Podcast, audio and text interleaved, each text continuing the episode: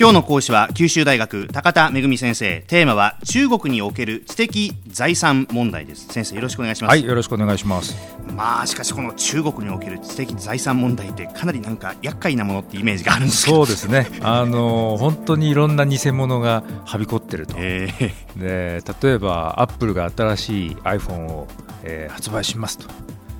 言ってまだ発売をしてないのに中国ではもうすでに出回ってると。どういうこと？いうことが あのよく起こるわけですね、えー、で特にやっぱり中国っていうのは最近あの GDP の規模も大きくなってでそれなりにやっぱり経済的な影響力っていうのは大きくなってますんで、えー、それに伴って知的財産の問題も非常に大きいとい。うことなんで、はい、まあ、その話を、はい。えー、したいと思います。最初にですねご紹介したいのは実は北京にですね偽物博物館っていうのがあるんですよ。なんですかそれ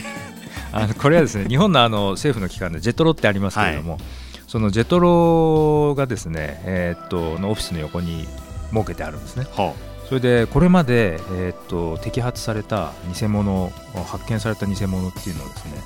ずらっと展示してあってそれで結構これですねあの面白いのは偽物だけじゃなくて本物を隣り合わせで展示してあるんですよ。比較ができるんですね、ええ、どこまでどれだけ成功にできてるかっていうのが一目見てわかるというですねそういう展示の仕方がしてあってもうそれこそボールペンとかマジックとかっていうのは小さなものからあのデジタル時計だとか DVD プレーヤーとか電気製品とか、うん、であとバイクとか。バイク？そういったものまでずらっと並んでるんですねで模倣品の問題っていうのはですねあの知的財産権っていうその権利の種類が4つ大きくあって1つはあのブランドに関してということでこれは商標権、はい、それからデザインですね。これはあの衣装権というものです。それから3つ目はですねソフトだとかあのコンピューターのソフトウェアだとかそれからあのキャラクターですね。でああいったものは著作権と、うん、で、まあ、よくあのディズニーのキャラクターだとか日本のあのアニメのキャラクターなんかが、うんちょっと真似されて随分本物と違う形で 出てきたり。あれは著作権って言いますね、はい、それから4つ目は技術の模倣ということでこれは特許権とか実用侵害権というものがここに含まれます、はい、で一番分かりやすいのはやっぱりあの目につくっていうことで商標なんですね、はい、で日本のソニーのそのなんかのですねその企業のロゴをそのまんま使っちゃうという悪質な例もありますしその微妙に似てるようなものにすると。例えばあのバイクのホンダっていうのが、えっと、ホングダっていう G が入ってですね、まあ、G は向こうで発音しないので、まあ、ホンダということでですね。巧妙な、ええ、巧妙なことやってるんですね。えーでそれからあの衣装権っていうですね、はい、デザインに対して与えられる権利に関して言えば、うん、あの例えば何年か前の北京モーターショーでですね、うん、えー、中国の国産メーカーが、え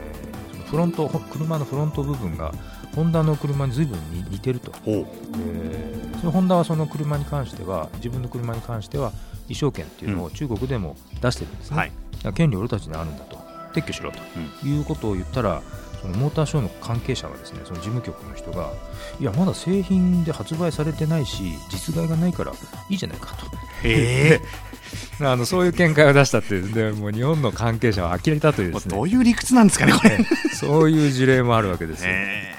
それであの少し数字的なところを申し上げるとですね、えっと、毎年特許庁があの調査をやってるあの模倣品被害調査報告書っていうのがあるんですけども、はい、これ4000社以上から、えっと、回答が得られてるってかなり網羅的な調査なんです。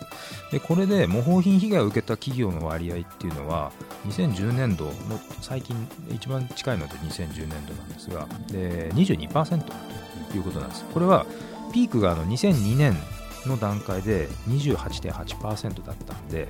まあ、3割ぐらいって言った数字が、まあ、今のところ2割ぐらいまでに収まってきてると、まあ、若干この減ってきてるっていうのが、ね、あの現状ではあるということなんです。はいただ、えー、っと全体の被害の中でですねやはり中国の存在感って圧倒的に大きくて7割なんですね、うん、で次いで韓国、台湾というそういった順になっているんです、はいであの特徴的なのはあの最近やっぱインターネット上で被害に遭う企業が増えてるっていうのが今年の調査で、えー、かなり明確になってます。で偽物が平気で売られるという、はい、そういうことなんですよね、うん、でやっぱりこう中国って大国ですから模倣品でも大国なんですね。でやっぱり多くの人がおっしゃるように、うん、中国ビジネスで鍵を握るのは知的財産だと、うん。いうことなんです。あの理屈だけ言えば中国のそういった模倣の商品よりも例えば日本だったら日本の製品が安くさって売られれば模倣品が買われるってことはないですよね。そうですね、あのー、安くて質が良いということであれば、うん、確実に日本の製品が買ってもらえるんですけれども、うん、少なくともですね、えー、やっぱりそれはコスト上非常に難しい、うん、それから多くの中国で物を売ってる企業っていうのはやっぱり現地で生産して現地で販売するという活動をやってるんですけれども実はですね現地の企業に生産を委託したりあるいは自前で工場を作って現地で生産している間にですね生産の途中でその技術だとかあの重要な部分を盗まれちゃうっていうことが起こるんです。ですから一生懸命現地進出で現地生産の手はずを整えた日本企業がさあ製品作って出荷しようという段階にはそれよりも早く現地でそれを模倣したそれをまあ盗み出されたっていう場合があるわけですけれどもそういった技術を使ってですね先にえ非常に格安な値段で物を販売しちゃうと。でそれによって日本の企業が後から物を売ってもですね後からいくらこれが本物で品質がいいんですって言ったとしても、うん、もう先に安くて出回っちゃってると、うん、後からそれを挽回するって非常に難しい状況に陥っちゃったりするんですね。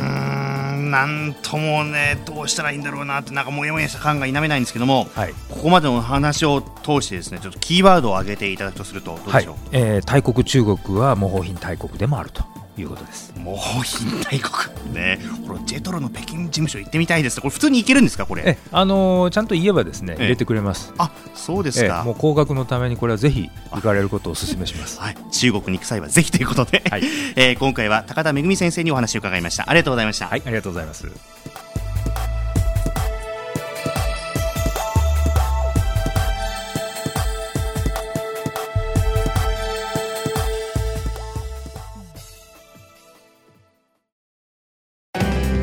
スマートフォンを持ってる皆さんいいことを教えます。ビビックは光だけじゃない。ソフトバンクのスマホも安くなる。2年間パケット代を毎月430円割引。スマホ BB 割 with ビビック好評受付中。詳しくは「ビビック」で検索。